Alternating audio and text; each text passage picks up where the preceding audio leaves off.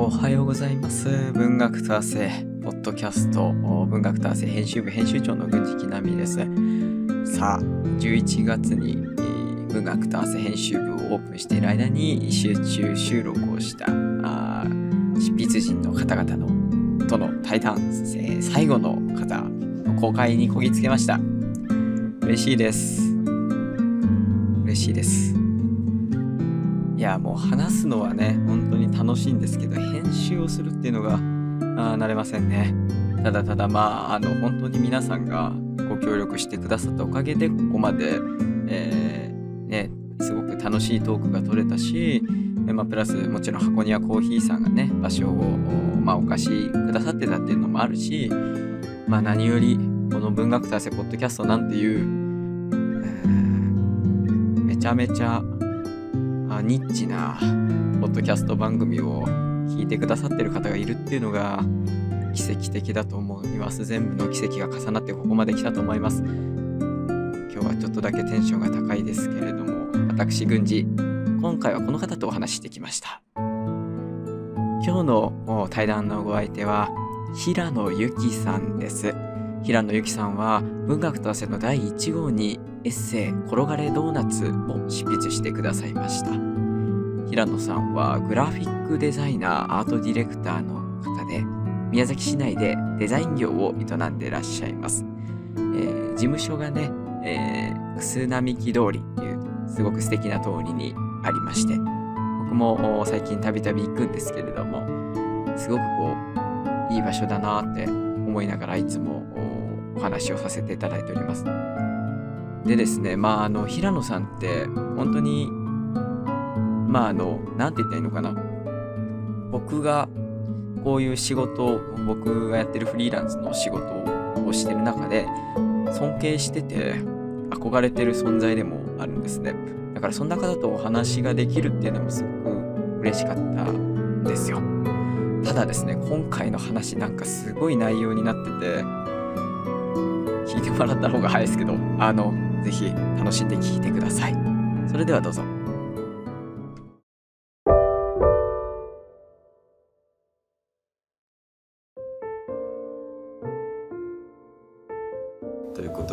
ですね、11月17日で、えー朝の10時からなんですけど第1号に執筆をしていただいてエッセイですね執筆していただいたあ平野由紀さんにポッドキャストにえー出ていただくということで、えー来ていただいております。よろしくお願いします。よろしくお願いします。なんか本当に、はい、えっ、とポッドキャスト始めて多分1年ちょっとぐらい経ってるんです、はいずっと平野さん出てほしいって思ってたんだけどなんかその僕あのみんな忙しそうだから いつ誘ったらいいんだろうっていうのがあって、でその誘うタイミングがわからない人がめっちゃいるんですよ。あ、そうなんですね。そうなんですだからあ最近そのお仕事でお会いすることがあった時にも思い切っていやー お声掛けしありました。がたいです。嬉しいです。あ本当ですか？お話聞いてもらえるって嬉しいですよね。単純に誰かが多分文章書くのも同じだと思うんですけど、考えてることを誰かが受け取ってくれるんじゃないかっていうなんかちょっとした望みみたいなのも本当そうですよね。同じぐらいやっぱり話を聞きたいって言われるのは嬉しいことですよね。多分それでなんかその話を聞いてもらえる機会がない人、うんまあ、子供でも大人でもまあ最近高齢者とかもそうだと思うんですが、なんかちょっとこうやっぱり歪んでいっちゃうっていうのがうん。社会現象として見えますよね。そうですね。そうそう。そう孤立ってそういうことなんだろうなとねそうそうそう。ね。なんか悩みがあるなし関わらず、うんうんうん最近こういうことあったよみたいな、はうーん。なんかそういうだけでもなんかてか寒いよねみたいな、うん。いや本当寒くなったよねっていうのも本当大事で、そうですね。共感って大事ですよね。自分はこう思ってるけどあなたも同じかしらみたいな、うんうんうん。そうなんか。ね。だからそういうまあ場としてなんかいろんな宮崎の街中でもいろんなことがあったらいいなっていうのを思ってるところなんですけど。でまあ文学と汗に、まあ、平野さんが書いてくれたのは本当にエッセイだからそれこそ自分の話を、まあ、聞いてもらうっていうような形じゃないですかエッセイってね。うん、でしかも最初に書いてくれたあの「転がれドーナツ」っていう話はねまあ、うん。まあ、育児のっていうか、はい、自分のお子さんのこととそして自分の母親のことがこう3世こう2世代こうつながっていくみたいなお話だったからなんかそういうのを書いて、えー、その街で、えーまあ、発表する機会、まあない、うん、普通の人はない、はい、ですね。そういうなんかこうどこまでがプライベートで、なんかどこまでがその公に出していいものかっていうのは非常につかみづらいと思うんですね、うん。うん、皆さん。そうそうなんかこう井戸端会議みたいな感じだったらできるけど、はい、それを文章にして掲載して世に出すっていうのはなかなか勇気がいることだと思うのでなんかそれを平野さんがしてくれたっていうのはすごく第1号からすごく嬉しかった。ありがとうございます。ありがとうございます。こう声をかけてもらった時に本職が全然文章全然ではないんですけど、いわゆる文章を書いてお金を稼ぐような仕事をしていないのでいいのかなっていう思いはすごくあって 私でいいのかな参加させてもらってってそうですかすごく思ったのと、うん、じゃあ何を書こうかなって思った時にちょっとやっぱこう最初は背伸びして何かしようかみたいな。世間に物でも物そあの言おうかとかちょっとこう創作でもしてみようかと思ったんですけどあ無理だわと思って。そんな普段やってないことをここでやろうとしても無理だからじゃあ何が書けたら、うんうん、まあなんだろう。なんだろうな、うん、その人真似じゃないけど、うんうんうん面白いことになるのかなと思ったらむちゃくちゃプライベートな話だなって、しかもかっこいいとこじゃなくてかっこ悪いところを書いた方がまだこう私が誘ってもらって出させてもらう意味があるのかなと思って一番かっこ悪い内容を そそその辺の数日で起こったですね。仕事でイライラして、うんうん、ご飯も作る気になれなくて子供連れてドーナツ食べてみたいな、うん。うん、帰ってすぐまた、うん、あの布団に潜り込んで、ふて寝してみたいなことを書いてみました。いやなんかね僕はすごいそれが嬉しかったですね。そのさっきも言ったけど話を聞いてもらうっていう中でなんかその自分があここでねなんかその飾らないとかありのままのっていう言葉を使うとまたちょっと違うんですけどあの人間ってあの非常にこう格好をつけたい人がやっぱり多いし、その創作ってなるとまたより例えばまあペンネーム使って普段の自分とはまあ乖離した、え人格で創作をするっていう人も多分多いと思うんですね。僕もちろんそういうのもすごく好きだし、うん、なんかこう世界観がある人っていうのは好きなんだけど文章で自分のそのヒリヒリした部分をちゃんと見つめて書いてる人っていうのは、あのそれをその世間に出すっていうところで、あの文章にあの起こせるっていうのは、まあ、一種の本当に才能だと思うんですよ。誰でもできることではない。あの冷静なんですよね。すごく。うん。冷静じゃなかったら書けないと思う。あ、そうなんですか、ね、客観的な目線がなかったら書けないと思うんですね。ちょっとびっくりしました。すごく逆に主観的なのかなって思っちゃって、うん、その自分のイライラとか、不甲斐なさをさらけ出すっていうのは、客観視すると恥ずかしくても出せないかと思ってたんですけど、あ、そうか。僕はそっちだなって、はい、その逆にそのすごい主観的な見方でそれを書く人っていうのは平野さんの文体ではならない気がする。うんもっともっとなんかこう昔のサブカル雑誌とかの連載のやつ、文章っぽくなりそうだなと僕は思い、ね、怒りをそのままぶつけたらですね。そうそうそうぶつけてっていう。確かに。うん、なんかちょっとアングラチックになる気がするので、なんか平野さんの文章って、そういうその、自分のそういうモヤモヤとかあちょっと苛立って子供にとなんかこうね結託してドーナツを食べに行くみたいなのって、あのしかもユーモアがちゃんとそこには含まれてる。だからそのユーモアセンスのさじ加減で俺はその人の客観性を測るところがあるんですよ。そうだから 文章にユーモアセンスが感じられる人っているじゃないですか。いますね、うん、それって結局サービス精神なんですよ。そうそうそう。あの、独りよがりで自分が書きたいことだけ書けばいいっていう人のは、やっぱりそのユーモアセンスが、まあ、ないとは言えないけど、結構独特な方に行ってるので、なんかこう、笑える人と笑えない人多分。笑えない人はたまにあります、ブラックジョークみたいになっていきがちなんだけど、がそこにその、ちゃんと読んでくれる人のことを考えて書いて、しかもちょっとクスッとしてほしいなとか、ここでこういうふうに伝わるといいなっていうそのサービス精神が含まれている文章を原稿でいただいた時はやっぱりこの人ってあのそういう客観的な目線があるなっていうふうになんかまあちょっと言うとあの、まあ、商業的な文章に、えー、まあ向いてる方なんだろうなと思います。えー。ありがとうございます。ちょっと、だいぶ嬉しいです、ね。いやいや。平野さんのね、ご職業がやっぱりデザイナーっていうご職業だっていうのは、それは大きいじゃないですか。そんな気はしますね。なんか、本当に、どっちも主観と客観がどっちも大事な仕事で、うん、そうですね一旦まずお客さんに潜り込む必要があってお客さんの主観をなんかもう完全に共感して、何かを伝えたいっていう部分を一緒の目線で見なきゃいけないっていう第一段階があって、じゃあそれをその人の代わりに私の言葉というか絵で全然関係ない人に伝える時に、じゃあ今度その見る側の人、伝える先の人たちがどう感じるかっていうところを冷静に見て整えていかないと、お客さんの主観をそのままバンって形にしちゃっても伝わらないから。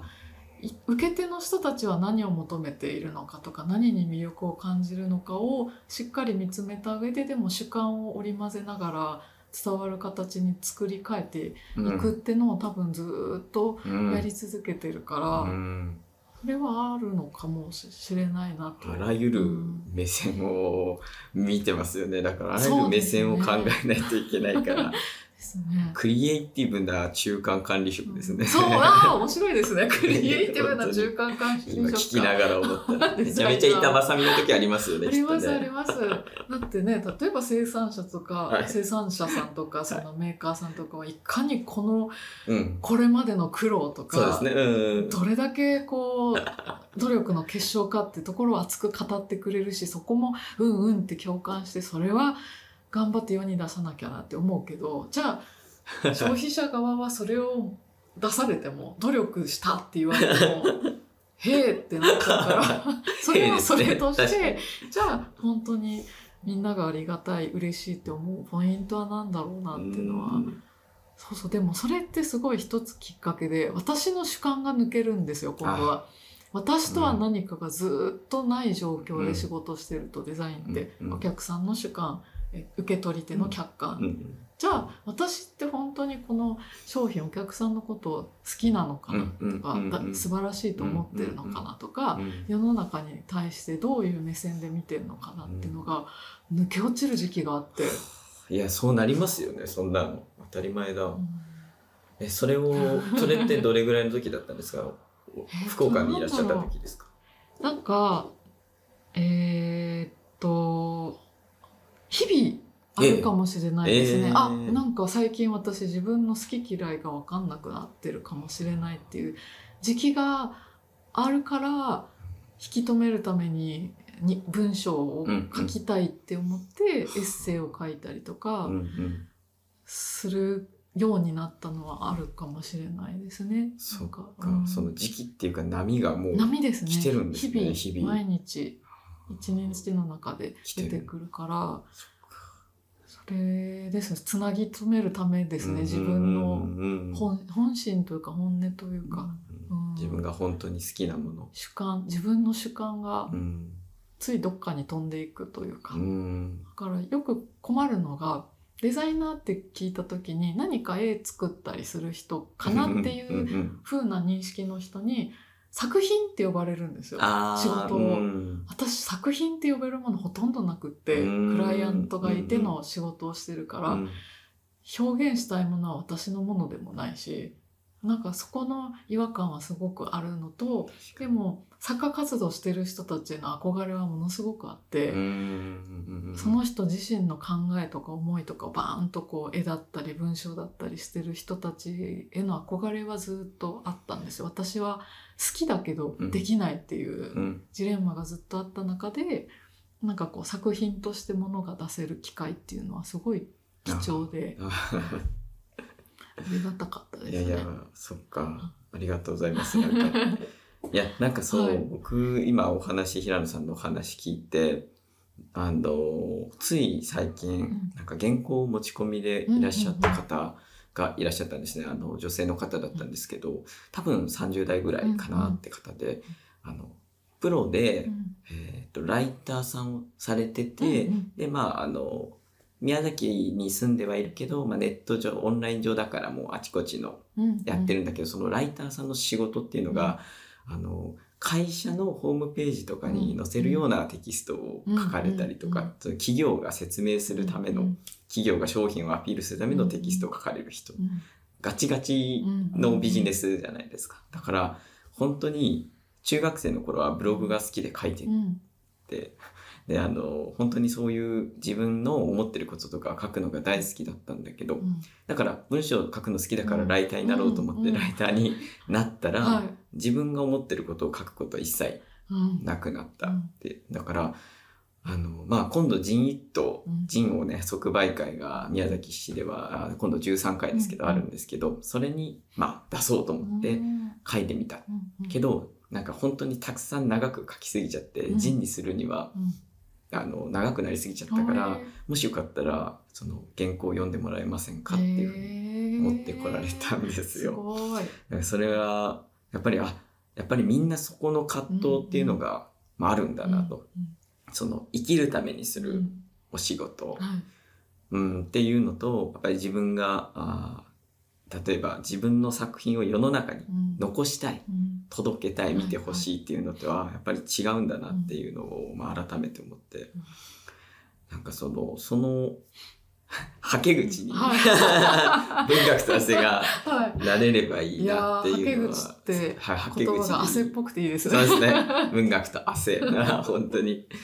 そういう立場のもの、文芸誌であればいいし、っていうか、うん、そういう場所が宮崎にはまあないのだと、まあ、探せばもしかしたらあるかもしれないけどなかなか見つけづらいからそれをこう頑張ってこうちょっと表に出る活動をしながらその文学と汗っていう名前をちょっと広げてあそこになんか出せば自分の思いが乗るかもしれないみたいな。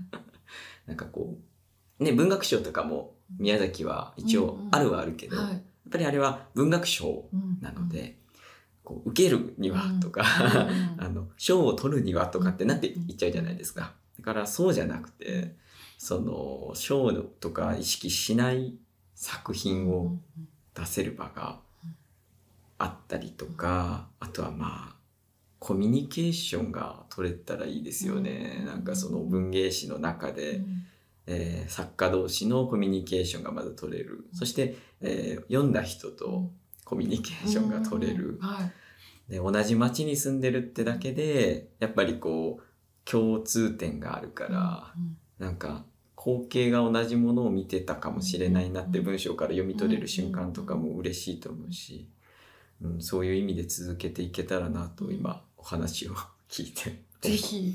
思いました。続けていってほしいです。ありがとうございます。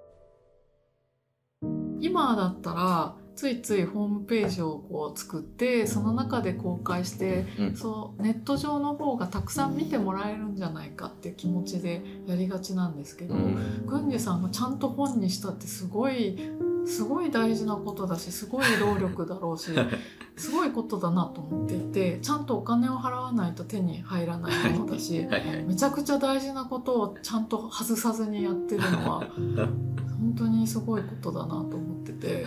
ありがとうございます。大事ですよね。こう、ネットのこう中でさまよって読めるっていうわけじゃなくて、これが欲しいから買う持って帰るずっと手に持ってるでこうリンクを送るんじゃなくても冊子ごとも紹介したい時ちょっと読んでみてっていう。ね。うんうんうん。あれってやっぱすごい力だなって今、そうですうんね。確かに。さらに思いますねなんか。あのね手続きが必要な、ん。うんあのものってどんどんその手続きが省かれていく時代なので、うん、その例えば SNS とかでもねあの好きな人のあのつぶやきがうん自分がいつも見てるタイムラインに流れてくるじゃないですか。そうですね。昔ってそれぞれホームページがあったから、うんあのアクセスして、あ更新されてるみたいなはいはい。感じだったじゃないですか。はいそれその手続きとか手順が今は完全にない時代になってるからで作品とかもプラットフォームで公開する人が多いじゃないですか。なんかそれも全然うん。全然いいけどなんか自分がアクションを起こして何か手に入ったっていうものってやっぱり特別。うん、愛着ができますよねやっぱ。手そうそう。元にずっと存在感がずっとあるからそばに。そうなんですよね。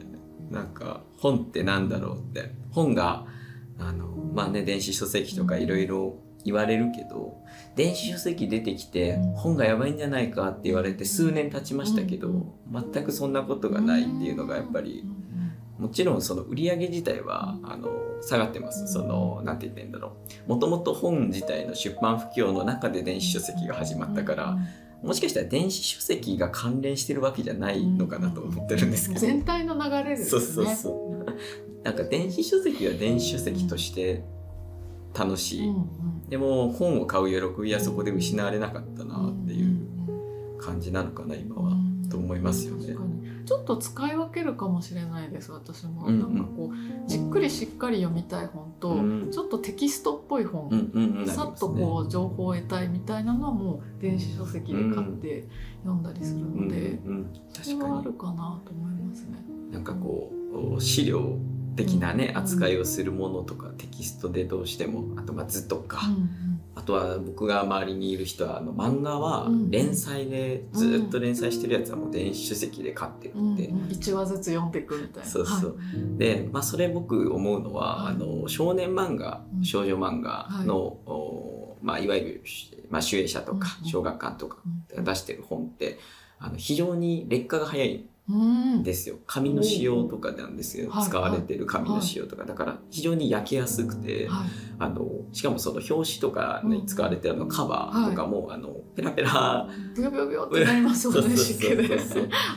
で片やあの、まあ、いわゆる復刻版で作ったうん。愛蔵版とか、はまあ、青年コミックの中でも結構ちゃんとしっかりしてる、うん。あのまあ、イーストプレスさんとかうん。太田出版さんとか出してる本ははい。長持ちするんですなるよ。ほど。そう。もちろん少年漫画少女漫画って1冊あたりの値段がまあ400円500円ぐらいだからそれぐらいに抑えるためにそういう紙にされてるわけで。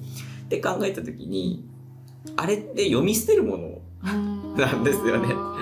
そうそうそうそう。大判でこうね、しっかり画集のかのように持ってたい漫画と、その連載をとりあえずストーリーを追うために うわーって買って読み捨てていくっていうような漫画とでは耐久性が違うからそもそも。ああそっか電子版っていうのは選択肢であるしこれって実物の本が売れなくなったとしても出版社的にはあまり痛くないそうか。と思うなるほど。ちゃんと稼げるんですね。そうなんですよ。印刷費。うんうん、ない。あそうか。そこ大きいですね。そうなんです。流通もない流通もない。もう減らしちゃえみたいになるかもですね。そうそう。でもう単行本化とか愛蔵版の時にしっかり印刷してファンが買うっていうような、んん。ファンの人数も見えてるでしょうしねそうなんですよ。あだからそうか。別に悪いことばっかりじゃないですね。そう考えると。もともと雑誌ってはい。読み捨てるものだったじゃないですか、昔は娯楽のね、うん一つとして、うんそうですね。まあ、で今そのじゃあ例えば SDGs だと言われてる中でですよ、はい。ね、木を使って紙を作ってっていう中であのじゃあそもそも読み捨てるうん。ためのものでその紙を使って資源を使ってしかも物流でガソリンを使って、人手を使ってって考えてた時にでもやっぱりそう漫画は楽しいし、うん。連載を追うのは楽しい、うん少年漫画少女漫画はやっぱりね、うん。ずっとそのワクワク、うん。えー友情努力勝利ですかね、うん。ジャンプの、はい、ジャンプそうそれが大事。はい。そう。っていうのを継続していくためにはあのそのやっぱりファンっていうのはもちろんたくさんいるわけだから、そういう人たちに行き届かせるためにそういったその選択肢ができたっうん。ていうことと、そうですね。ん。だから発行部数自体はもしかしたらうん。減るのかもしれないけど読んでる人が増えてるかもしれなくないですかそれはあるかもですね。そうそうそう。昔うちもそうだったんですけど漫画買ってもらえない家で。あ厳しいっすね。そう友達ん家行って読ませてもらう感じだったんですけど、うん。そういう子に届く。そうそうそう 届きますよね。かもしれないですね。そうものとしてない方が都合が良かったりしますからそうそうそう。ねでしかも昔そういう回し読みがはい。多かったじゃないですか、うんなんか友達ん家に行って読むって そうでそうすね。そうそうそう。なんですよ。それって結局一冊しか売れてない。そうですね。で。すですか？享受してる人が5人ぐらい友達。が。そうそうそう。一冊買って5人ぐらい読んでるのはがい。それぞれのプライベートのタブレット、はい。スマホの中で買ったら5冊売れてる。わけだから。そうだからいいもしかしたら売り上げが ちゃんと確保できたかもしれない。かもしれないですありましたもんね。リボンの子とああの仲良しの子はもうそのラインを崩さないんですよ。でお互い交換して読むみたいな。ありましたね。リボンと仲良しはまあ確かにはい買う人がやっぱ主演者と講談社だから、その全然毛色がちょっと違うんですよね。ちょっと違うんですよね、はいはい。仲良しの方がカードキャプターさくらですよくです そうですよね。セーラームーンも仲良しだったかな。あっちか。そうですね、はい。そっか。そうそう。なんかめちゃめちゃ面白い。少女漫画って本当にね、うん結構おその路線でチャオなんか全く違いますチャオそうです異質でしたね。なんかこう リボンか仲良しの中に突然チャオ買ってる子いると思ってなりますよね。なんでそれなの面白いですよね。面白いですね。チャオは小学館だったかな、うん。なんかあのすごいこうコミカルで目が大きい、うん。あですね。あっちのなんか妙に目だけでかいギラギラの子を出したのはチャオかもしれないですね。ね。なんかすごいそのなんて言ったら少女漫画っていうものがなんか、あのネタになってるんじゃないかっていうぐらい、うんすごいこう強調した少女漫画でしたようんうね。ん確かに。なんか冗 冗談でやってんのかなぐらいの。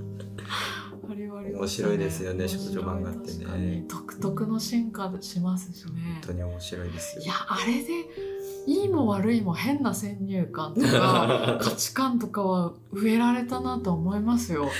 少女か。漫画は講座ありますよね絶対。いやあるでしょうね。まあ少年漫画もそうかもしれない少年漫画もそれは多いかもしれない、うんただ少女漫画って様式美があったりとかするじゃないですか、うんうんうん大体。で少年漫画は絵柄も結構みんな違ったりとか、キャラクターを個性的にみたいな感じでやるけど、少女漫画って結構スタンダードありますねですも確かに、んね、うん、なんかクール系の、うんうん。あのまあだね男性なのか、はいはい。こうなんか優等生な系それやんちゃ系なのか、は い優等生なのかとかっていうのも結構様式美があるから、うんうんちょっと大人び大人びた親友みたいなそうですね、そうそうそうそう。親友がね、恋愛の相談そう役になって必とか。ず相談役なんですよねちょっと上の人と付き合っててそうですね。な 主人公はちょっとおっちょこちょいでみたいな今もそうそうな気がしますけどねやっぱ今もそうなんですかね。現代の多分あんまりこう追いついてないんですけど 現代は気になりますね。今の少女漫画がどうなっているのか。ねえどうなってんだ面白いですよね。その辺もアニメもそうだし、うん。ちょっとした潮流の変化みたいなのありますね主人公の。確かにな。あの、うん。少年漫画で言ったらね、その「鬼滅の刃はい、」がもうんう2020年ぐらいでしたっけ、うんもう大ヒットしてましたけど「うん鬼滅の刃」の漫画自体って結構そのえぐいっていうか、結構表現がグロテスクだったりしですよね。ますよね。だけど幼稚園の子とかが普通に好きうんっていうか、あの小学生幼稚園とかが、あ何ですか主人公が「えーっと鬼滅の刃」の主人公。炭治郎の。あそう炭治郎。うん何ですっけ？なんとかの呼吸みたいな。あそうですね。水の呼吸。うっすら。うっすらした情報なんですけど。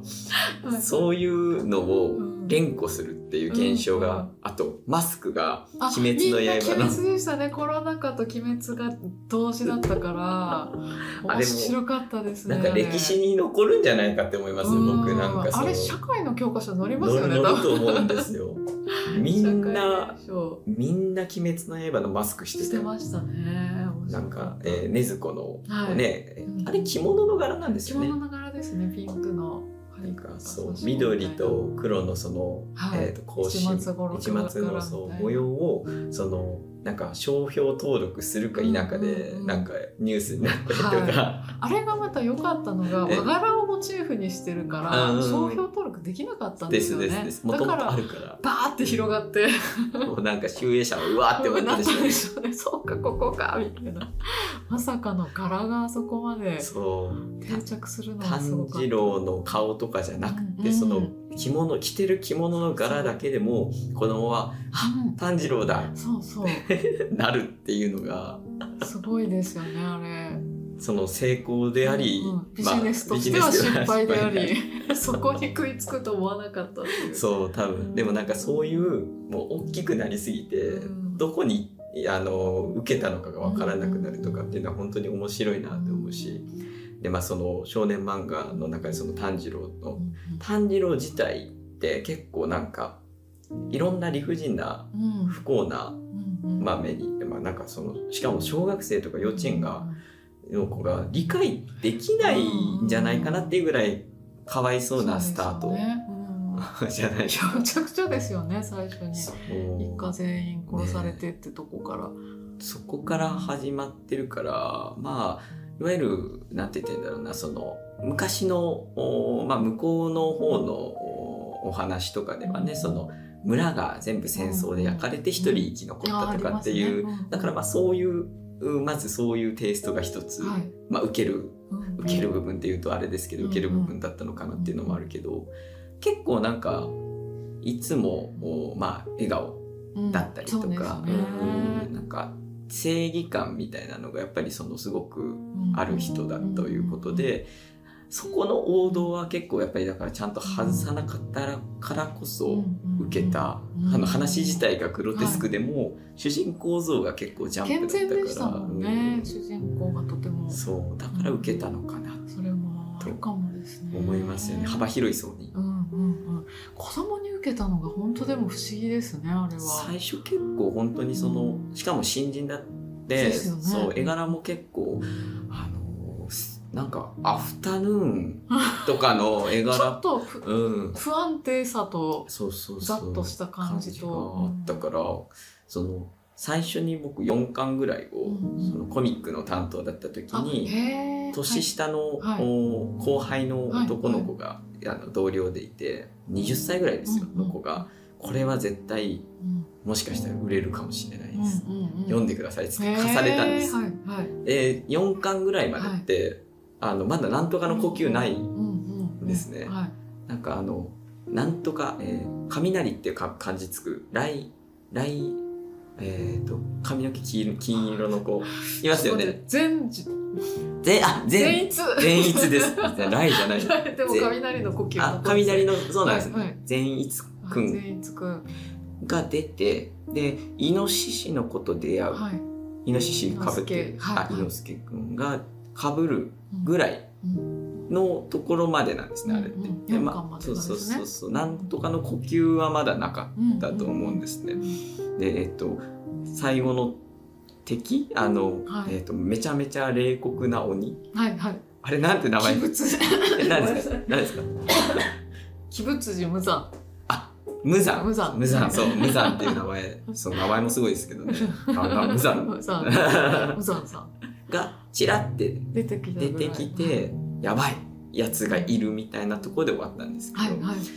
結構その本当に青年漫画のグロさと、あといわゆるそのなんて言ってんだ。ギャグのテイストは確かにでも少年漫画だなと思ったから売れるのかな？って思ったんですよ。は いはい。四巻まで見て。そう。で面白いなとは思ったんだけど、その男の子が言うほどなんかうすごい大ヒットみたいなのはしないんじゃない？って思ってたら、もうあの瞬間2020年の「鬼滅の刃」って全ての本の中で1位だったうんんですよ売り上げが。はい。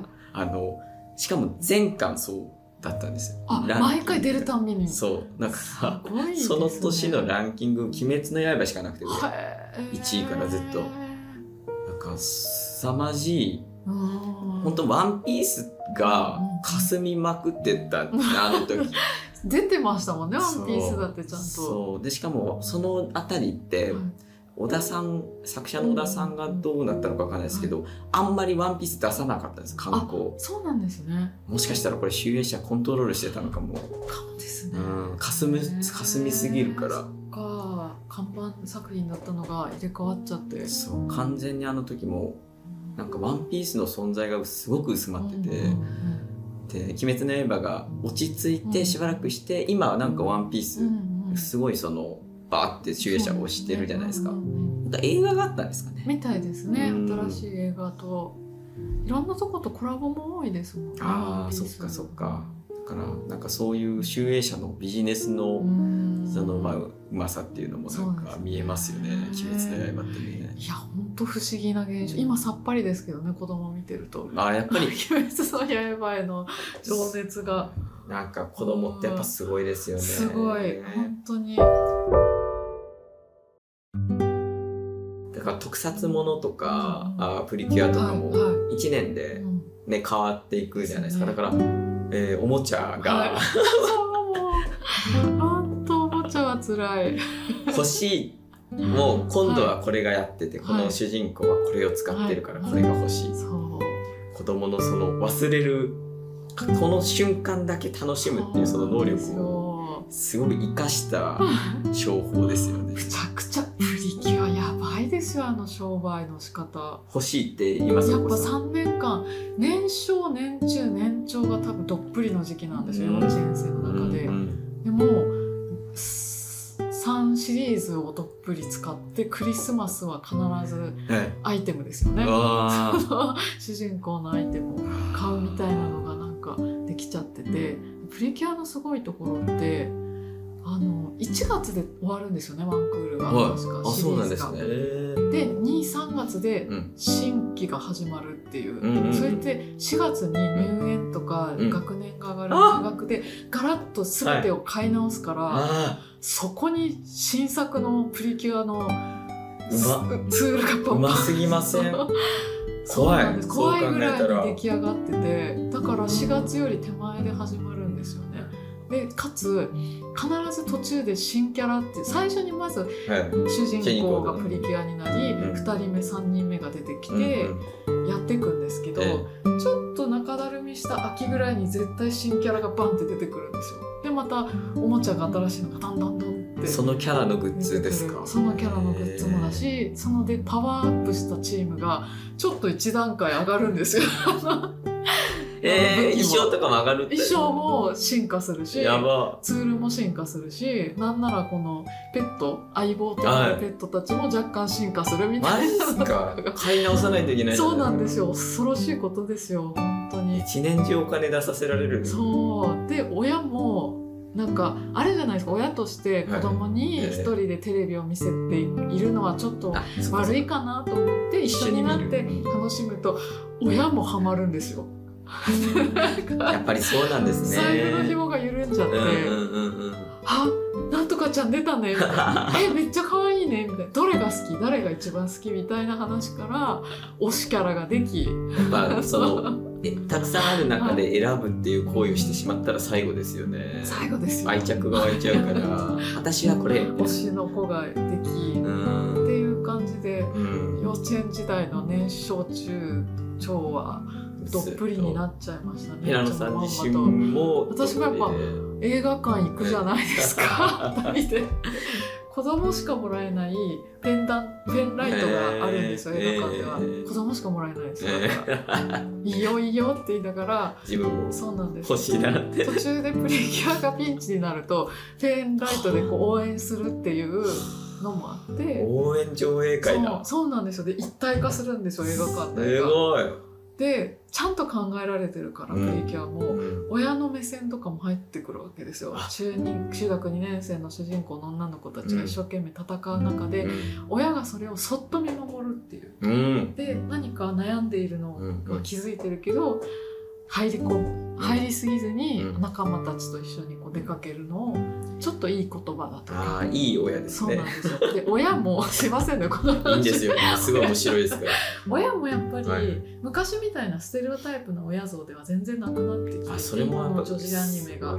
昔はやっぱり専業主婦とサラリーマンっていう家庭の描写が多かったのが、うん。今はお母さんが海外で単身赴任していてお主人公はお父さんと暮らしてるでいいな。お父さんがむちゃくちゃ料理がうまいとか、うんあの学校に顔を出したりとか娘の友達ともうまくやってたりとかっていうことが増えてきたりとかしてそれを見てそっちで泣くっていう親がうん。映画館でここまで時代が来たんだなみたいになりますよね。だからやっぱりこの作る側も親を意識してくれてはいて、ね。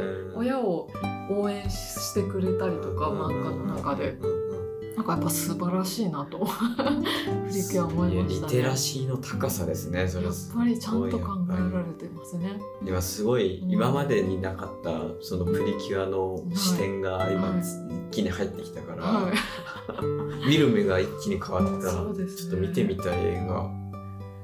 そう。面白かったです。ビジネスとしても上手にちゃんとやってるし、うん。一、年の子供たちの流れと、うん親の財布が緩む時期と、うんかつでも親も見捨てないみたいな、うんうんうんうんよくできてますね。あれ面白かったですいね。やなんかは今までそのちゃんとその知らずにそのまあビジネスうまいなって思って見てたけどやっぱり楽しませるい。うん以上は、うんあーねそのちゃんといいものを提供しなければっていうのとプラスちゃんとその世の中の、まあ、流れとかを掴んで、あのいわゆる炎上してしまうようなことはせずに、でいい教育になるようにしてるんだなっていうのと。じゃあもうしょうがないですお金を払うのは。やっぱり やっぱり日本の技術をうん。存分に技術と知識とあるべき未来を考えられた作品だと思うので、うん。私はプリキュアすごいっ素晴らてしい。ずっと思ってます。教育になんか教育にいいアニメなんですね。だからねちゃんと上層教育におすすめは、はいはいおすすめを聞きもましょう。しこのなんかすごく考えられたなって思えるのが、20周年のええ「ハグッとプリキュア」っていうシリーズがあるんですけど、ええ。初の主人公が出産するシーンまで入ってるんですよ。女の子が。大人になって？大人になってえネタバレになっちゃうんですけーど大丈夫ですよ。社長になって主人公の女の子が。社長。社長になるんですよ。社長なんと社長になるりながら 出産もするっていうシーンまで描かれてるっていう。素晴らしいそれは素晴らしい。アニメでしたねあれは。なんかはい、本当に素敵ですね。本当にすごいなとここまで来たかと思いますね。なんか僕いつも思うのが、うん。なんか女性と男性の機会を均等にしましょうっていうことをね、あの男女雇用均等っていうのでそのよくうん。そういうのに、まあこううん嫌な目線を向ける人の言い草として、うん。結局あの、まあ、理系は男が多いじゃんとか、あの結局女の人は専業主婦が一番の夢でしょみたいな言い方をする人があいるんですけどうん。僕が思うのは子供の頃にそういった展望を見せてもらえないんですよ。女性は。女の子って。うんなんかのハッピーエンドだと結婚しておおじさまのお嫁に行って幸せとか本当に。うん。なんか家族のそのうんなんか描いてるやつで大体お母さんが家にいてエうん。プロンつけてて、うでなんか料理作って、うん明日も頑張りなさいねとか言ってて、うん。お父さんがネクタイ緩めながら帰ってくるみたいな、うん。そうそうそう。ビールみたいな。そう。ああいうのを子供の頃から永遠と見させられてたらその未来しか描けなくないですか？本当そうだと思います。特にディズニーが最たるものでやっぱりお姫様がうん。美しくって、うん。一方的に惚れられてうん。王子様にうん。結婚して幸せになりましたっていう、何かに何だろう誰かに守られて助けられてっていう描写が多かったのはやっぱり、まあ、私80年代生まれですけど、うん。昭和の8090年代はやっぱりそういうのが根強かったから、うん。ちょっとやっぱ刷り込みはありますよね。幸せとは何ぞやっていう。そうだと思うんですよね。だからだからそこをおなんかこう見ないでいわゆるその男女の機能の差だとか脳の差だとかって言ってる人に対しては、うん、もう僕はそれは違うと思いますね。本当に腹が立つんですよ、ね。環境だと思います本当に。そう刷り込みと環境とテレビしかなかったような時代、子どもたちが受け取れるものが、うんうんそこでどれだけ偏ったものを流し続けてたかっていうのはあると思うんですよね本当に。本当にそうだと思うんだよなだからその今そのテレビで、ね、子供たちが見るものがプリキュアっていうね今その最先端のものだっていうのは 嬉しいことですね。一個でもやっぱ引っかかりがあるのうが、ん、美人しかいないっていう ところはそっか。わかるんですよ。エンターテインメントだし、うんうんうん。そう楽しいし見ていてうんうんうん可愛いな素敵だなっていう要素としては大事なところでもあるけど、うんこれがこっからどう変わっていくのかなっていうのは見ものだなと思いますね描写を。やっぱりその、例えばその描写をすることでいわゆるその美人じゃないっていう人の描写をすることで、うん。あのクレームが来る可能性がもしかしたらある、うん。それが例えば何何なのかはちょっと難しいですけど、まあ、あ目の大きさだったりとか、ねえーまあ、肌の色だったりとかっていうことにもしかしたらなっていくかもしれない。なんかおしゃれじゃないとか。そうそうそう。非常に難しいところだなとは思っていて。もしかしたら挑戦したい気持ちはあるけどどこまでやると炎上するんだろうっていうのはちょっと恐れてるかもしれないですね。そこが多分少女漫画の今から、うんうん。私が言うことじゃないですけど あるじゃないですか、ねいわゆる可愛いとされる形を崩すと不美人っていう表現になってしまうのがまず型があることが。おかしなことで確かに。もっと手前に戻ってきてうん例えば手塚治虫の漫画に出てくるうんキャラクターってものすごいうん。多種多様というか描写の仕方が。まあ、そう。美人とかかっこいいとかそういう話ではもうない次元で、うん特徴っていう。ことにキャラクターが出来上がっているから型がないんですよね、だからこそ誰かこの誰かから見たらこのキャラクターは可愛いと思えなくけど、うんうん。他の子から見たらめちゃくちゃ可愛く見えるみたいなことがよくあるなと思って、少女漫画ってみんな一旦同じうん。体型と顔立ちと、ね。そこからちょっと垂れ目にするか髪の色を変えるかみたいなような描写の違いになっていくところを根本から多種多様なキャラクター作りをしていくことでなんか打破できるのかなって勝手に思ってて。そうですね。なんか絵的には全然他のキャラと違わないのに作中でうん。あの目立たない地味な子っていう設定にしてたりとかしますよね。いはい。一緒じゃんみたいな。うん。いいじゃん別に一緒じゃんみたいな。そんな別に。本人はこう私足太いからみたいに書いてるけど 全然そんなことないしみたいな。絵絵で描き分けてないじゃんみたいなのありますよね。そうね。なんかうん。ディズニーが今それをすごい果敢にやってて、えーいろんなそうなんですね。そうですね。アニメ自体もそのいろんな人種の子を主人公に立てていくし、うんうんうん。基本的にはあの王子様に助けられるっていう描写をがなくなってきていて。アナと雪の女王だったりあシスターフットの話だったりとか女の子が決して待っているわけではない、自分で打開していくっていうストーリーうんになってプラスで今度はもうアジアだったり、うん。あの黒人さんだったりっていう感じで多様性をうん。アニメとしてやってきて今度は実写化する段階で今まで白人の女の子ばっかりだったのが今回初めてアリエルっていう人魚の実写化になった時にアフリカ系でしたかねうん女の子が主人公になってまあ子供たちがうん。同じ人種の子たちがすごく喜んだみたいな描写を見つつなかなかそれはそれで海外の話であって。うん。日本って単一民族だからそうですね。また全く違うだろうなと思うんですよね。そうなんだよな、うん。もちろんねそのミックスルーツの子がいるっていうのも、日本の国内でもあるんだけど大体はやっぱりその完全に黄色人種で、肌の色は、まあ、まあほぼ同じ。でまあその中でその美人の基準が肌が白い子だとかっていうかうんそういう風になっていくじゃないですか。で、まあ、自分はちょっと色黒だからコンプレックスみたいな女の子がいるっていうようなうん。結構グラデーションぐらいの差うん。そうなんですよね。ほぼほぼ同じ人種の中でどう違うかぐらいのそうそう話でそう。そこの中でやっていくのってすごく難しいですよね。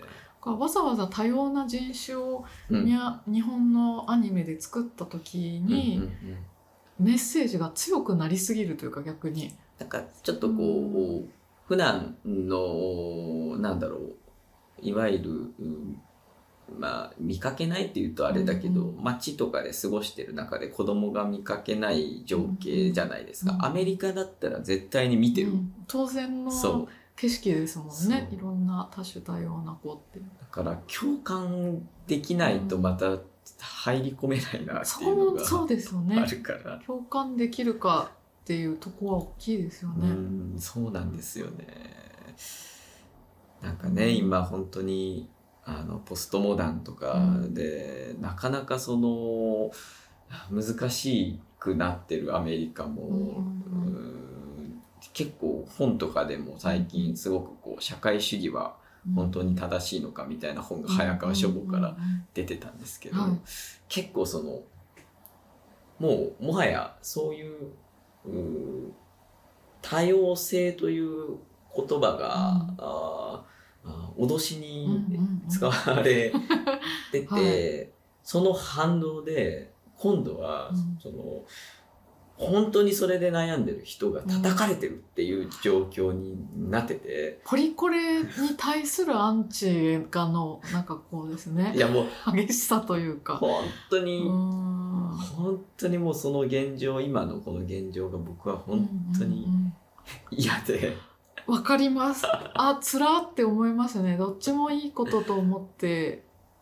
なんかうんね、いやでもね確かにそのいわゆる、まあ、ポリコレっていうものでなんかくくるとあれなんだけど、うんその自分の意見とかうん正義とかっていうのって、あの絶対じゃないはずっていう視点がうん。抜け落ちてる活動家の方たちがやうん。っぱり声が大きいので、うん。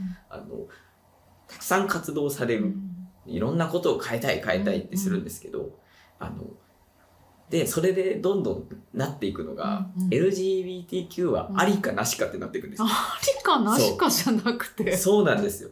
トランスジェンダーはありかなしかになっていくんですその論争がネットではよく見見る最近本当によく見るんです。どういう性自認を変えれるうん。わけがないっていう。だからうん。いわゆるそのそういうのいわゆるその反ポリコレの人とかはですね、まあまあちょっと右寄りの人たちっていうのは、この間出てきたあのいわゆるトランスあ名前をちょっと忘れたんですけど、うん国籍生まれの国をトランスするうんっていうのが今、うん。あの議論に上がってて、はいはい。っていうのもなんかどっかのイギリスかなんかのインフルエンサーの男性が、はい。自分は韓国生まれなはずだ。っていう。はい。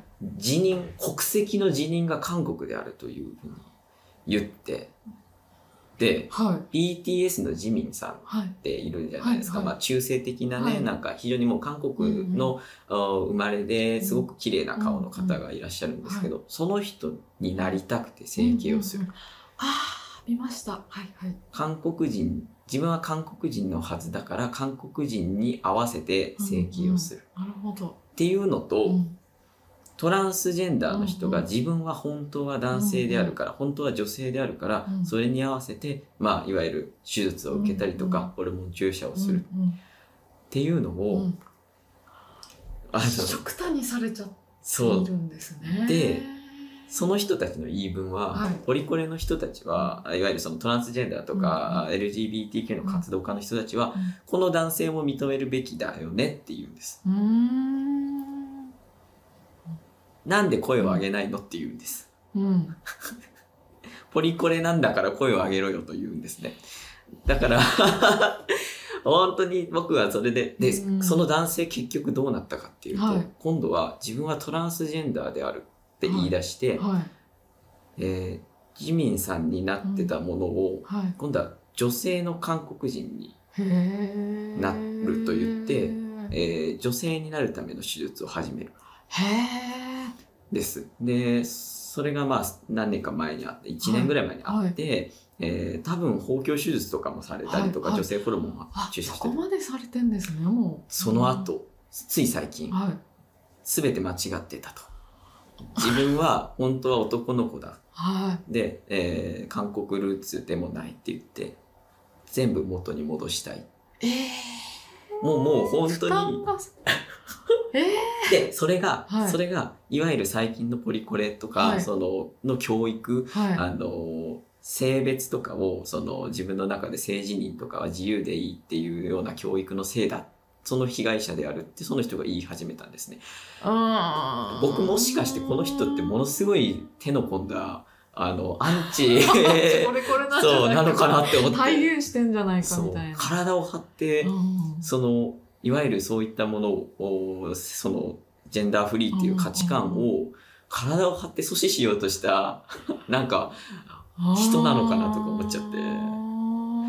なんかそれをね、それがトランスジェンダーに対するその、はい、なんて言ってんだろうな、本当にその、も生まれ持った性別で生きるべきだ。生まれ持った性別以外で、えー、その、生きることなんてできない。性自認が変わるなんてありえないっていう批判の根拠に。なってしまったんです。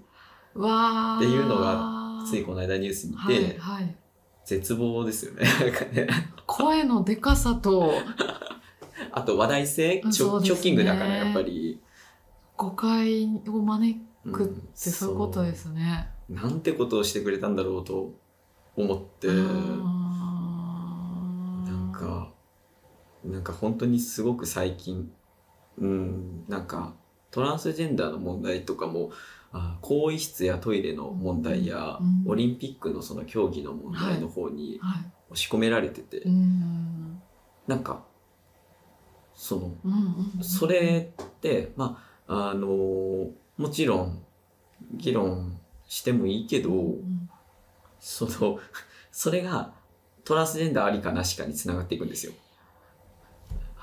あの犯罪、えーこれは犯罪だろうとか、あのいわゆるその競技に、うん、その男性の体で女性になった人が出たら、男性の体だっていうことで非常にこう能力が高いから、他の女性の方がっていうことでやってて、その論争を誰がどう主導してるのかっていう話ではないのかもしれないんだけど、純女性と言われてる最近、もうその言葉が非常に嫌なんですけど、純女性と呼ばれてる人と、トランスジェンダー女性と言われてる人を戦わせてる気がして、それが嫌なんですよね、すごく。ここで今度は戦わせてる。なんか結局近しい人同士が本当だったら分かり合えて、一緒になんかこう解決の道を探る人たち同士を分断させるようなことがすごい多いですよね。なんか本当に、まあ、トランプからなのかわかんないけど、分断のいや分断が凄まじいなって感じますね 本当に。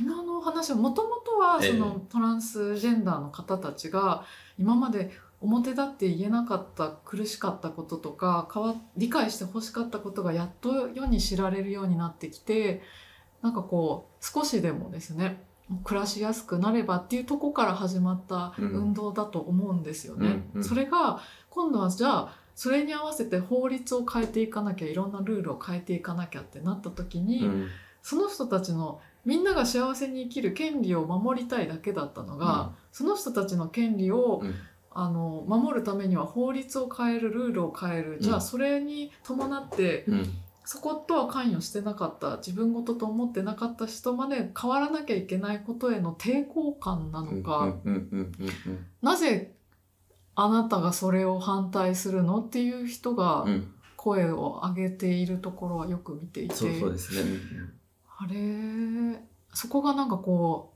問題を大きくしたり、うん、変なところの分断を生んだりとかっていうふうに感じたりはしますね。そうですね。なんか。やっぱり人間って自分の領域が侵されるかもしれないと思うとやっぱりあの攻撃に走るっていうのもあるだろうしそのすごく難しいんですよね。そのトイレの問題とか更衣室の問題とかあと事件であったけどその銭湯とかでねその女性の銭湯の方に自分は女性だと言って入ってきた男性がいるっていう。でもねなんか 僕それってトランスジェンダーうん。自体全体をそれで攻撃してくるのって、うん。男性が犯罪を犯したら、うん。うん男性が攻撃されるのって一緒の理論だと。うんそうですよね。焦点がおかしいんですよね。そこは別にトランスジェンダーうんぬんじゃなくてそその人がやっちゃったことが悪なだけであって。そうなんですよね。てか本当の、本当にこんなこと言うのはあれだけど、うん。そのトランスジェンダーってパス度をめちゃめちゃ気にしてる人が多くって、そのパスするっていうのははい。世の中にパスしていくって、うん。合格をするっていうのをすごい気にしてる人が多いので、はい。その外観とか、見た目とかがその完全に男性完全に女性として見られるまでは利用しないんですよ。その公,、うん。公共の場所っていうのを。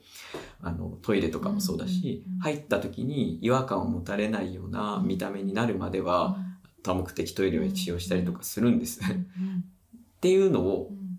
何年も何十年もうん。やってきてるうんですね、うんトランスジェンダーってその議論がある前からそんなのはやってて、なんかそれをじゃあなんか犯罪が一つ二つ起こった時に、なんか今まで散々トランスジェンダーや、うん。そういうまああのケアをしてくれてた医療機関、お医者さん精神科医の人たちとかの散々議論をしてきたところをすっとばかして、うん。あのトランスジェンダーが体のトイレを使うべきだっていうそのうん。あなたたちは今まで何も考えてこなかったのに、なんでその、しかもそれって、結局トランスジェンダーで今やり玉に上がってるのって悲しいけど、やっぱり女性の方で MTF さんの方なんですよね。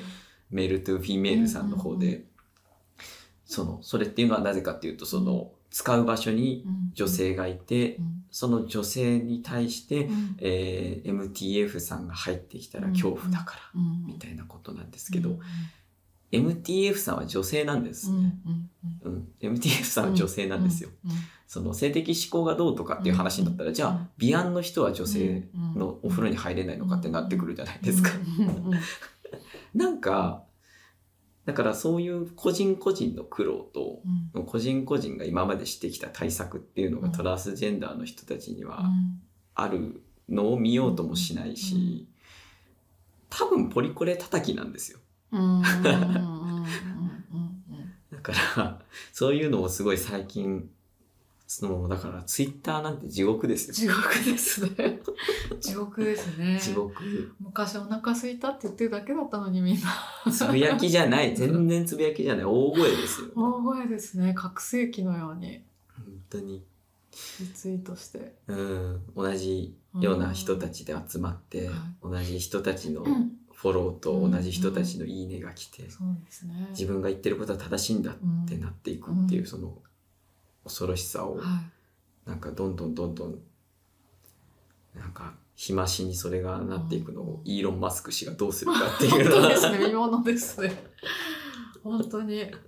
いや、すごいツールですね。ツイッターっていうのは。本当に。ツイッターが生んだ分断ってうん相当なんじゃないかっていう。トランプも、トランプさんもツイッターから排除されました。もんね。めっちゃ面白いですね。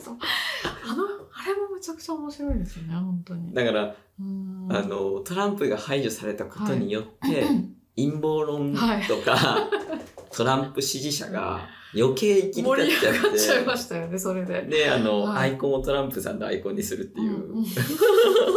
運動が、救世主ですもんね、トランプさんは。いや、ほんとすごい時代を生きてる気がしますね。本当ですねなんかツイッターを見守りつつ、そうですね。日々いろんな分断が生まれて。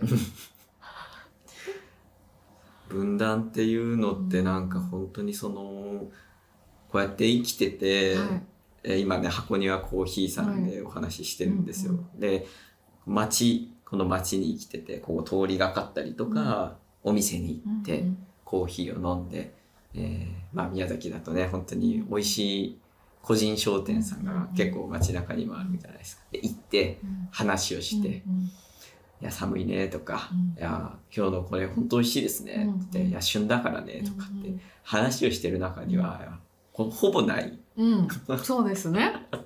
そんなヒリヒリしないですよね、普通に暮らしてる分には。そうなんですよ。それがはい。なんかいざインターネット空間になるとあんなにも世の中って終わりもうこの世の終わりみたいに見えますねディストピアみたいな感じなのがこのかこのなんか温度差って何なんだろうなっていうのをすごく感じますね。感じますよね。何かえっ、ー、とこの間本で読んだのが、えー、の大きな人数の多い大学と小規模の地方の大学、うん、海外の事例だったんですけど、えー、中でえっ、ー、と何だったかな？価値観？似た者同士というか、の偏りがどれだけ生まれるかっていう調査があったんですよ。でえっ、とね、うんうん。ちょっと説明が私が下手くそなんですけど、うん、要は大きないろんな多種多様な人がいる大学。片や地方の小さな大学だと、うんうん、まあなんとなくなんとなくじゃないな。もう近いからっていう理由で集められたようなあなるほどなるほど。人たちで調査をしたその価値観、いろんな価値観のアンケート結果を見た時に、えっ、ー、と友達か、うん。どんな仲間と一緒にいるかみたいな調査の中で意外に結果を見てみると大きな大学の方が似た者同士で集まっていて小さな大学だと全然価値観違うんだけど仲間として過ごしているっていうまあそうか確かにそうだなって、大きな方が似た人を探しやすいからぐっと固まれるんですけど、人が少ないともうどうしたって価値観の違う人とすり合わせてやっていくしかないから、そういう意味では分担が激しいのは大きな大学の方だったんですよね。そうですね。それを本当都市に置き換えると、うん、都会と宮崎みたいな小さな町とって考えた時にそんなあれですねすね、うん、近しい人ばっかりで徒党を組むってことができないから、うん、必然的に認め合うというか、違いとか考え方とかっていう意味ではちっちゃな町ってこれから何か、なんかこれからというか今までもそうだったのかもしれないけど合わないこともたくさんあるかもしれないけども分断まではいかないのかなと、ね、例えばそのなんだろう男女の話にしてもやっぱり地方にはまだちょっと古い家父長制というか、うん、あの考え方が根強いあの年のいったおじいちゃんもいたり、うんうん、でも都会の話をちゃんと聞いてきてる若い人もいるけれども、うんうん、でもどうにか一緒で一緒に食卓を囲んで、耳塞ぎたい話も聞きつつ、うんうん、でも同じテレビ見て笑えたりとかっていう、うん、それが一個の主張だけではないというか、ところでこう、共にできるっていうのはすごい大事な実体験だなと思ってて。本当だからそれがツイッターではできないから、うん自分のその主義主張だけで集まっていくんですよね。うんうん、そのまあ、さっきのそのお話だとやっぱりその、僕も海老野市の出身で非常に田舎だったから、あの友達って言ってその同級生の数自体が少ないわけじゃないですか。はい、そうですね。だから、そのまず性別も関係なく遊ぶわけですよね。その人が少ない鬼ごっこや色にかくれんぼするぞ。ってやった時に、えー、あの同じ性別の子だけだけでやったってしょうがないからもうみんなやろうかっていう、うん、それってすごく大事じゃないですか。うん、なんかそのいわゆるその例えばその時に、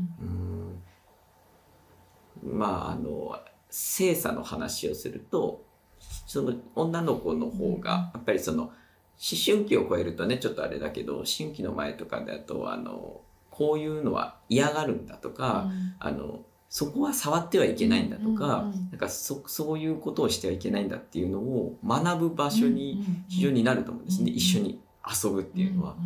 でそのその経験をしてないとやっぱり非常にデリカシーのない人に なっていく気がして、そのどんな人にでもとりあえずその交流を持って触れておくこと、うん、でしかも田舎だとおじいちゃんおばあちゃんたちと一緒に暮らしてる子も多いし、僕も実際おじいちゃんおばあちゃんと一緒に住んでたし、あの学校にあの参観日にお父さんお母さんじゃなくておじいちゃんおばあちゃんが来たりとかもするんですよね、田舎って。はいはいでしかもそのおじいちゃんおばあちゃんたちが竹馬を作って、うんうん、あのみんなとやるっていう学習があったりとか、うんうん、あの今日はうちのおじいちゃんが竹とんぼ作ってくれるみたいなので集まってするっていうのが自然とちっちゃい学校だからこそできてて高齢者の方とお話をする。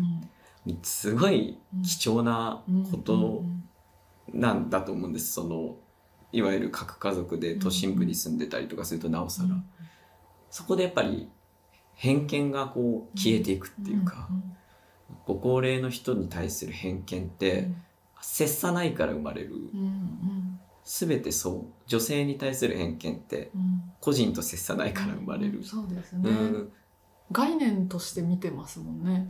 しょうがないんです接してないから。分かんないんですよね。分かんない分かります、うん、だからさっきの話で言うと、セクシャルマイノリティと接してないから偏見でしか見ることができないっていうことでまあセクシャルマイノリティの人はその言いたくないから隠すしっていうのが余計にそれで本当は隣のあの人はセクシャルマイノリティなんだけど言わないから自分の近くにそんな人はいないってなっちゃうっていうことがやっぱりその起こるから非常にこうローカルである強みっていうのは小さ小さい、えー、社会の中っていうのはその非常に支え合い助け合うことを当たり前のように違う人種でも違うこうタイプの人間でもできるようになるっていう意味ではすごく強いのかもしれないですよね。なんかこう実態を伴って自分とは違う人を理解できることが多いですよね。そうですよね。あの、はい、個人名出すのあれなんですけど、はいはい、某某おさむさんがですね。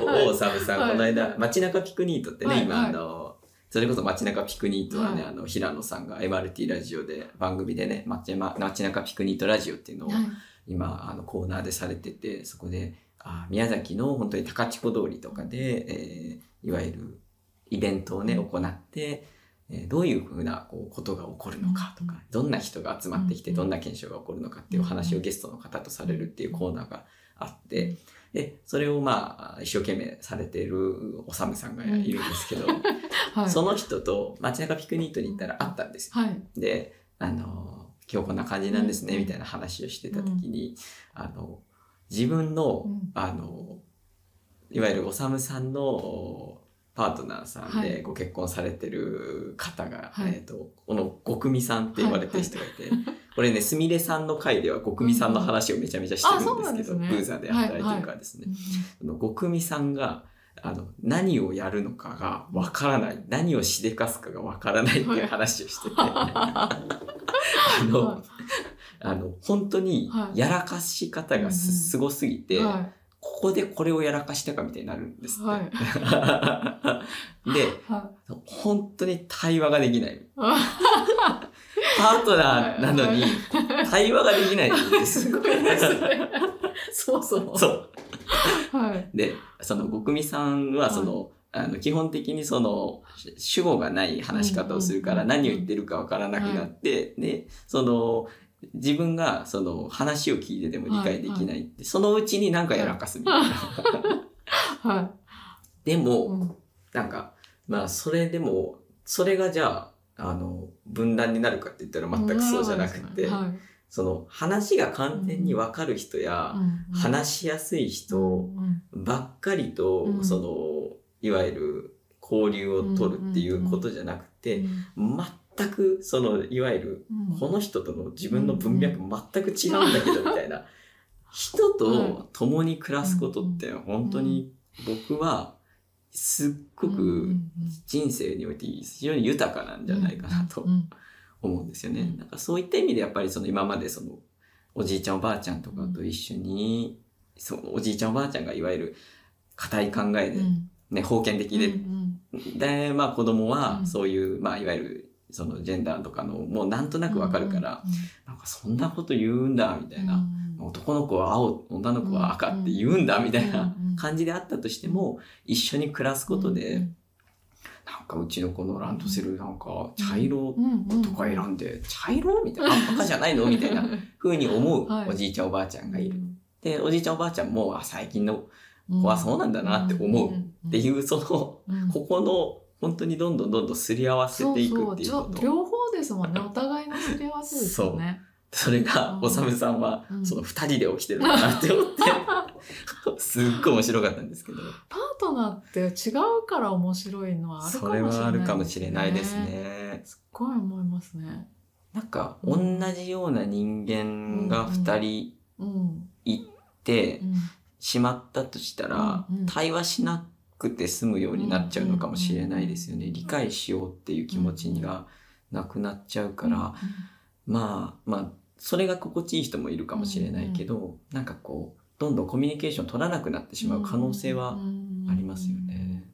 ちょっとのズレが違和感につながっちゃったりとかうんうんうんそうですね。同じだったはずなのに。って、そっか。全然別物同士がもしパートナーになっていたらうん。違いすぎて、それがでも何年か重ねていくうちにあそこのカップル似てるよねみたいな話になっていくのかなとは年月で。本当そうですね。うん全然別物なんですけどね最初は。だから、うん。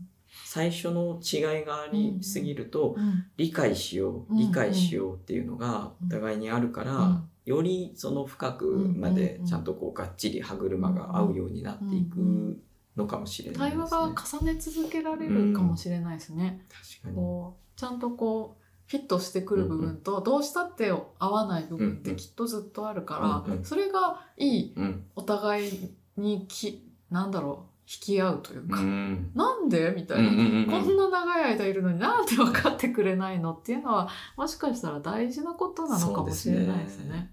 関係性において新鮮な意外性がうん、あるってすごくいいことかもしれないし、そうですよね。あの価値観の違いで解散とか、はい。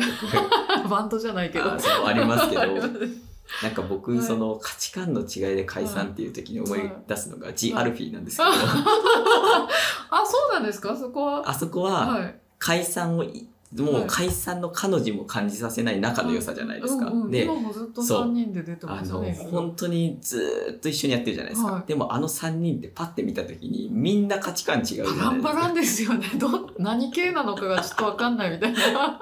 もうロックとビジュアル系となんかアコースティックじゃなかフォークみたいな。それぞれの,、あの世界が、はい。住んでる世界が違いすぎるのに、うん。ずーっと仲良くはい。3人でやってて、なんか僕 GRP が料理をする動画すごい好きでよく見てるんですけど、はい。3人でケンケンガクガク言いながら喧嘩しながらやってる、うんだから価値観の違いで解散って言うなよってうん思うんですよそのバンドに。価値観が違うからこそ話し合ってやってくれって、ジアルフィーみたいになってくれよって思うんですよね。本当ですね。確かにな。なんかその価値観が一緒だからずっとやりますってなんか違う気が、うん、そのあのそれってイエスマンっていうか、うん。なんかワンマンっていうか、うん。なんじゃないって、うん。自分の言う通りにやってくれないからうん。やめたみたいな、うん。お前とは組まないとかって、うん。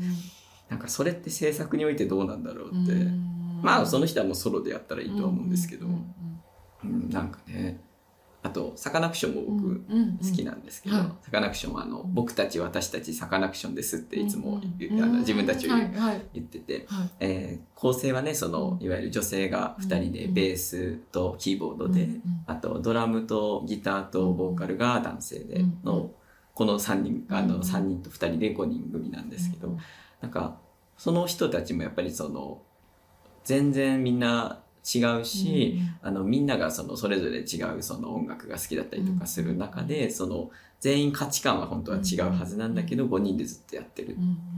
でしかもそのソロ活動はしないうんうんんですね、うん。なんかそこがすごく本当グループとしての魅力ってそこにあると思うんです、だからあまりにもボーカルの一人が強すぎて、うん。その人の歌詞と世界観だけでなんか全部やってるバンドっていうよりは、そういうなんかまあ言葉はもうすごい安っぽく聞こえちゃうけど多様性があるグループが作ってる制作物の方が僕は好きだなって思うんですよね。多様性ってそう考えると、うん。本人のスタンスなのかもしれないですね。そうですね。自分と違うう人とどうにかやっていくってことなのかもなってそうですね。思いますね。どうにかやっていくことで、うん。自分もちゃんと変わっていける人、うんか、うん、そういう柔軟性がありつつうんっていう方がうん人間としては面白い気がそうですね。しますね。うんなんかね。だからもしかするとそのツイッターを見てヒリヒリしちゃうのは認めないっていうスタンスが強く出過ぎてるから先が見えないというか 分断しか見えないのかなと思ってて、ね。ね、違いを笑って流せないうん。のは感じますねなんか。そうですね。うん。本当そうですね、うん受け入れる気はないぞっていうそうそうもう攻撃だけっていそう。うそれはおかしいだろううん。って、それだけで本当に言ってしまえるそのうん。根拠はこの人の中にどこにそんな根拠があるんだろうっていうことが多いですもんね。うん。多様性の本当は楽しめるものでお毎回新鮮な驚きがあるじゃないですか多分。ね。自分と違うものと出会って。そうなんですよね。うん。そこをただ楽しめば、うん。もうちょっと世の中うん。良くなってくるんじゃないかなって、違いを笑う笑う喜ぶうん。面白がる興味を持つ、おじいちゃんが「男は赤だよ」っつったら「えー!」みたいな「う。っそー!」ってい。う、うん、それでいいんじゃないかなみたいな「許さん!」みたいなこっちはこっちで「そんなことはない」とは別に言わずともあおじいちゃんはこういう価値観で生きてきたんだなっていう。そうですようね。ん、まあ私も全然模索中だし分かんないことだらけなんですけど、うんっていうスタンスが大事じゃないですか。うん私は模索中でそうですねこれでまたこれが正しいって言ったらまた違いますもんね。わかんないことだらけだからいろんな人の話を聞くっうんていう人間うんでありたいそうですねのになぁだから自信ないまま生きていきたいです。そうです。本当にそうだと思う。ちょっとよくわかんないんですけどってう。ん。いう、、そうそうそうそう。なんかまあでもすごいすごい今話でしたね今うん。なんか流れが。すごい回になったんじゃないですか。すごいなんか文学と焦って言ってるけど、はい。ポリコレの話が リコレもねなんかこううん使われ方です、ポリティカルコレクトネスですよね、うん。正式には。でこうなんかこう、まあ、思想として正しいかどうかというか、うん。うん。その使われ方って全、うん。ずっと変わっていくんですね。そうですね言葉の意味とそうかそうそう。だから雰囲気とか。本当にそう。だからいわゆる LGBT の人たちうん。も差別用語として使われてた言葉を自分たちが使うことで取り戻そうっていうのが、クイアとかもまさしくそうだし、ん。ん。んあのね変態っていう意味ですから、うん。あそうなんですか。知らなかっそうたクイアっていうのそうなはんですか。もうそうなんですよ。ねいわゆる LGBTQ の Q ですけど、はい。はいあのもともとは、えーそういった人たちに対してはもうお前はクイアだっていう変態だって言われてたものを、ええ私たちはクイアです。そうですであのまあドラッグクイーンとして、うん。あのすごいもう堂々と生きてます、とかそういった誇りです。私たちちはこれはもう自分たちの人生ですっていうために取り戻すために使っているその言葉になってるんですね。だからそれが逆に変わりましたねうんそうそうそうあそうなんですよね。逆に行くこともあるし。うん。だからなんか日本のゲイの人もうん。最近はもう自分はたちはホモですってうん。いうことで、うんうんうん。うんなんかそう取り戻したりとかしてるのを見てるとやっぱり本当に強く生きなければならない人たちの覚悟っていうのが、そうですね。見えますよね。本当に強い強い人は石投げないですもんねそうなんですよ。そうなんですよ。投げられてきちゃってるから。うん、本当にそうなんですよね。いやでもなんか、まあ、文学と汗で、その今後次の第4号が「うん。あ外」っていう、うん。うん。特集にしようと思ってて、はい。うん。あのまあ平野さんももしはい。本当にお時間がね、お忙しいと思うんですけど、なんか時間があれば書いてほしくて。で外ってあの漢字で外だから、はい。もう外すでもあの外界でもはい。あの何でもどう読んでも外国でもいいしはい。何でもいいんですけど、それをまあやってて。はい。で外側っていうものをその人がどう文学で表現するか、はい。楽しみです。外っていう漢字に対してどういう印象を持ってるかな、うんうん開放的だと思う人もいるかもしれないし、うんうんそね。その下道とか外れる道を外れるとか はい。そういうふうに思う人もいるかもしれないしか自分はその道を外れたくないって思う人や、自分はわざわざ外れたいと思う人もいるかもしれないしなんかみんなが持ってるその外っていうものを表現してもらう中でさっき言った本当にいろんな人といろんな外側の自分じゃない外側の人と話をしてそれを内側に入れていくっていうことっていうのはやっぱり非常にその文学においてかなりこう幅が広がるうんうん気がしますよね。本当そうですね本当にね。だからすごく今楽しみにしてる段階です。はい。いいテーマをありがとうございます。みんな言うと、ほうって言って、外みたいな、ほうみたいな感じでなってるのがちょっと面白いです。ああ、楽しみです、次回号。はい、ありがとうございます。なので、え第4号、結構人が増えそう。うん、なんか今までで一番熱くなりそう。はい、ページが熱くなりそうです。で、まあ、あれですね。このポッドキャストが流れる頃にはもうちょっと終わってると思うんですけど、えー、11月20日にジンイットが あの、あって、ジンの即売会があって、ね、まあ、雨天時は若草通りで、晴れたら高千穂通りなんですけど、そこに平野さんもね、あの、ジンを出されるので、はい、えー、どうですか？ジンイットでもう売り切っちゃいますいや、多分売れないので。いや、売れる、売れる。いっぱい作っちゃって売れないので。そんなにいっぱい作ったんですかそう。郡司さんの真似して70部吸ったんですよ。あでも売れそうだな。売り切れそう。そうそう。から、どっかに次は出かけていきたいなと、それこそ外に。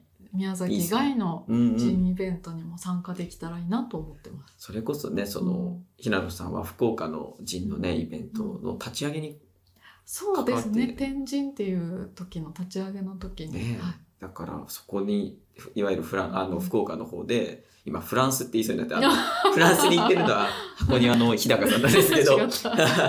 外にね海外に行っても、まあ、フランスに行ってもいいんですよね。そうですね。フランスの出品してもいいんですよね。いいですよ。そうそう。だからどんどんどんどんその宮崎の人もねジンイットで出したジンが、最近多いのはあの小さい個人書店さんに、うんうん、あの貸してもらう。っていう人が若者では結構増えてて、うんうんうん、や最近の若者っていいですね。本当にすごいって。活動的だなって 思うから負けてられないですね。本当ですね。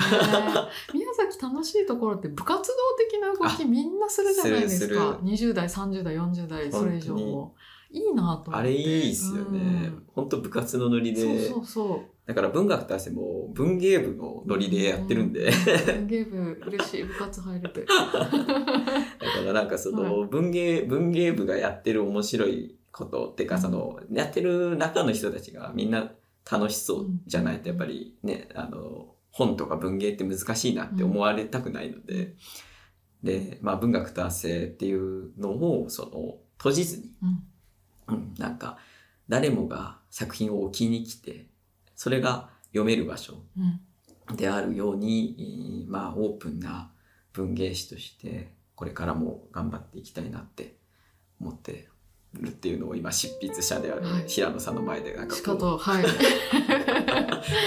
受け止めました。や本当にいい文芸誌なので毎回驚かされるというかそうですね。なんて人たち捕まえてきたんだ この人はと思って。捕まえ そう捕まえて。よくキャッチするなと思いますねこれだけのいやだから人々面白い人たちがこんなおるんやなって思いますよね、だからね。本当どこにいたんだあんたたちはみたいなそれが普通にね普段コーヒーね、入れてる人だったりとか、うん、本当にただ学生だっていうこととか、うん、なんかただそういう人たちが実はこんなこと考えてるんだなっていう面白さを、ね、常に持ちながら活動していきたいなって思いますので、はあ、だからなんだろうな。いつか私の手を離れてねみんなが勝手にやってくれるように。いいですね。それが一番夢です。文学と汗のなんかこう、えー、ライバルが現れてもうみんなそっちに執筆陣が行っちゃったとしても僕はそれでよくて 誰かが活動してくれることが一番いいんでそう私があのいつ死んでもいいような土壌作りをできたらと私が死んだらあの平野さんよろしくお願いします。先に死ぬのは私の気がしますけど もしかしたらあの死ぬかもしれない わからないです。かんないです。明日死ぬかもしれないので。もうちょっと頑張って生きていただいて。わかりました、はい。であの本当に1時間1時間30分経ちました。すごいノンストップでしたね。本当に。ありがとうございますすいませんねいっぱい喋っていただいて。ないですこちらこそ。あの平野由紀さんの活動は、まあ、インスタグラムとかあとホームページの方もあるのであウフラボ。あそうですね。検索してもらうと4文字でですね。ウフラボとカタカナで検索するとあのデザイン事務所のホームページでねたくさんあの今までのポートフォリオがずらっとあって、非常に面白いと思うのでそちらもチェックしてください。えー、では今日は平野由紀さんとお話をさせていただきました。これからの活躍期待してます。ありがとうございます。ありがとうございました。ありがとうございました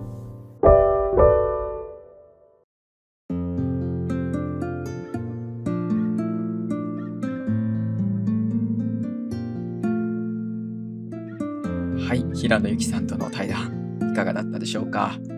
いや思い返すと本当にいい話ができたなと思いながらも結構センシティブな話とかも入ったけどなんかでもこういう話ができる相手っていうのも結構限られてて、えー、いわゆるその話の共通言語が多いなって平野さんとお話してると思うんですよ。だからあのいっぱい話しててしまって僕もあの最近平野さんの事務所でお仕事の打ち合わせの後に打ち合わせよりも長く雑談をしてしまったりとかすることがあってあでもなんかそういうお相手がいるっていうのはすごく幸せなことだなといつも帰りながら思っております、えー、そんな平野さんの次の作品も本当に楽しみにしてます、えー、デザイナーさんとしての本当に実力がすごい方なんですけども文章っていう文章での表現っていうのもできる方だからこれからもっともっと皆さんの目に触れる場所にえー、アウトプットしていただけたらなっていつも思っています。あとですね、平野由紀さんは、えー、MRT ラジオのもぎたてラジオっていう朝の番組があるんですけども、こちらの方で、あの、今、期間限定ではあるんですけども、月曜日ですね、毎週月曜日の9時半だったと思うんですけど、街中ピクニートラジオというコーナーをご担当されてます。平野さんがあの、まあ、街にいろんなイベントや事業を起こしている人たちとトークをするという街中ピクニートラジオというコーナーですね。えー、ラジコなどでもお聞きいただけると思いますので、そちらでも平野さんのトークをぜひ聞いてほしいです。ということで、はい。なんか肩の荷が下りたっていうか、あの、肩の荷を作ったのは私なんですけども、やるぞっつって始めて、えー、終了までこぎつけるのはいつも大変なんですけどもまあこういうサイクルの中に自分の身を置いていかないとなんかあ何もしないで本当はぐうたら寝てたいような人間なので自分のお尻に火をつけるというかあ一回他人に投げてしまってやりますよって言ったらもう後には引けないっていうかそういう状況に自分を追い込むのがき残る術なのかと。生き残る術っていう言い方をすると違うか。なんか私の趣味ですね。私の趣味です。そんな脳の最たるものが文学と汗という文芸誌なのではないかなと思います。怠け者の私をいつもかきたてて追い立ててくれる執筆人の皆様そして読者の皆様に感謝申し上げます。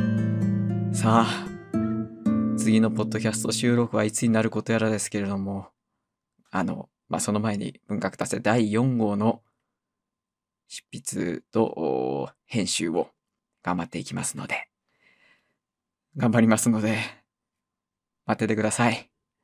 それではまた。